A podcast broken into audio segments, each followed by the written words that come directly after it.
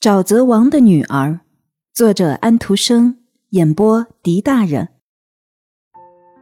后来有一天，他看见深深的底上冒出一根绿杆儿，这绿杆露出水面的时候，长出了一片叶子，叶子越长越大，越长越宽，在旁边又长出一个花骨朵来。一天早上，鹳飞到它的上方，那花骨朵在强烈的阳光下绽开了。在它的正中央睡着一个十分可爱的婴孩，一个小姑娘，就好像刚刚沐浴完毕。她长得非常像那位埃及公主，观头一眼还以为就是微缩了的公主。后来他想了一想，更合理的是，她是公主和沼泽王的孩子，这样她才能睡在睡莲里。她不能总是躺在那儿。冠想到，我们的科里已经很挤了。不过我有主意了，那海盗头的妻子没有孩子，他一直想有个孩子，大家总把我当做是送孩子的，这一下我可要真的送起来了。我把这孩子送到海盗头的妻子那儿去，会是欢天喜地的事儿呢。冠衔了小姑娘飞到木屋子那里，用嘴把尿泡皮蒙住了窗子，捉了个洞，把婴孩放在海盗头妻子的胸旁，然后飞回到冠妈妈那里，把这事儿讲了。他们的孩子也听了，他们已经长大到能够听见话了。你看见了吧？公主并没有死，她把那个小家伙送到上面来了，小家伙也已经得到了安置。你知道，我从一开始就这么说来着。现在该想想自己的了。快到飞迁的时候了，我的翅膀已经开始要痒一阵了。杜鹃和夜莺都已经去掉。我听鹌鹑说。不久会有很好的顺风，咱们的孩子操练考核一定能及格的，我很清楚他们。哦，海盗头的妻子清早醒来，在他的胸旁发现一个很漂亮的小孩的时候，他简直高兴透了，又是亲他，又是拍他。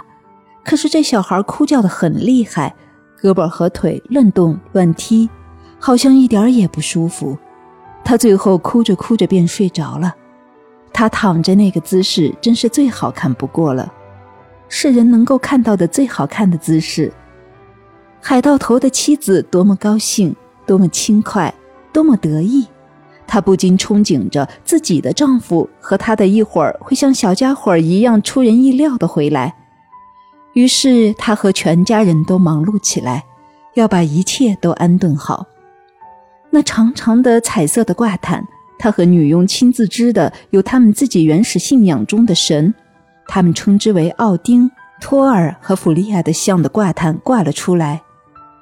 奴隶们把它用作装饰古盾牌，也插得锃亮。凳子上摆着垫子，屋子正中央燃火的地方堆好了干柴，以便可以立刻点燃火堆。海盗头的妻子亲自领着干。到了晚上，他非常累了，一夜睡得很好。当他清晨醒过来的时候，他真是害怕极了。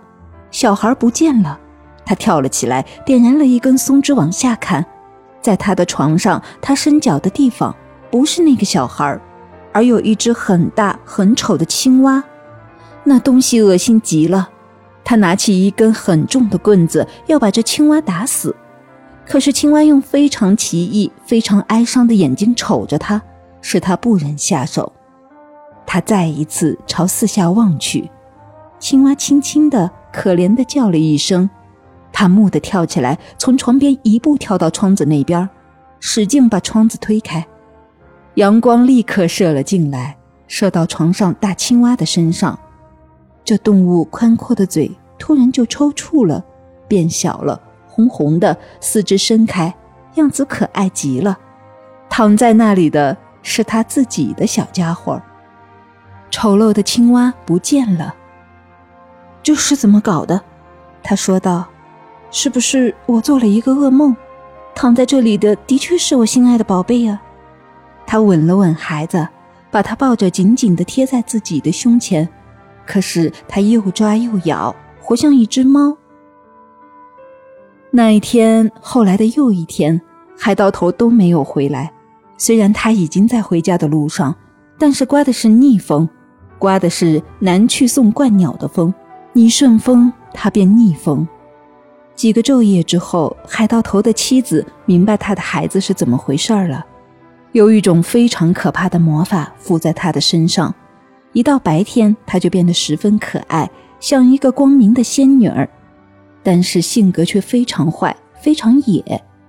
到了夜里，他却成了一只丑陋的青蛙，乖顺而总是呜咽，一双眼睛十分哀怨。两种性格在交替出现，外表和内里。都如此，这是因为鹳鸟送来的这个小姑娘，白天外表和她母亲一样，但是这个时候的性格却是她父亲的；夜里则相反，她的身躯的形象是从父亲那里传来的。这时，她的内里却放射着她母亲的精神和爱心。用什么办法才能化解掉他身上的这种魔力呢？海盗头的妻子很害怕，很伤心。但是她却非常关怀这个可怜的小生命。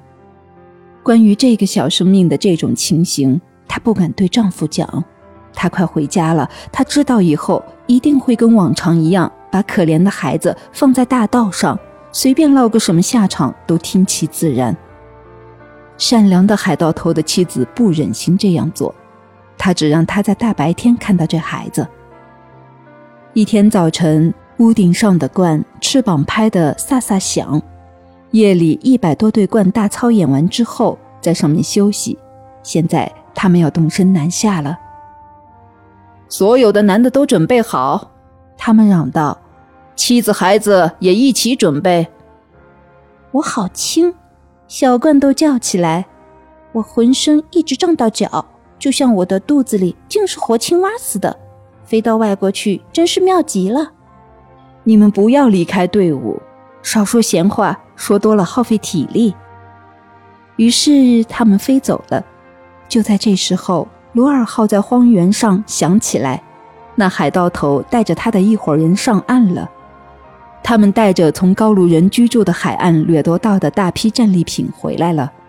那边的人就像威尔士的那些人那样惊恐地唱道：“请把我们从野蛮的诺曼人手中救出来吧！”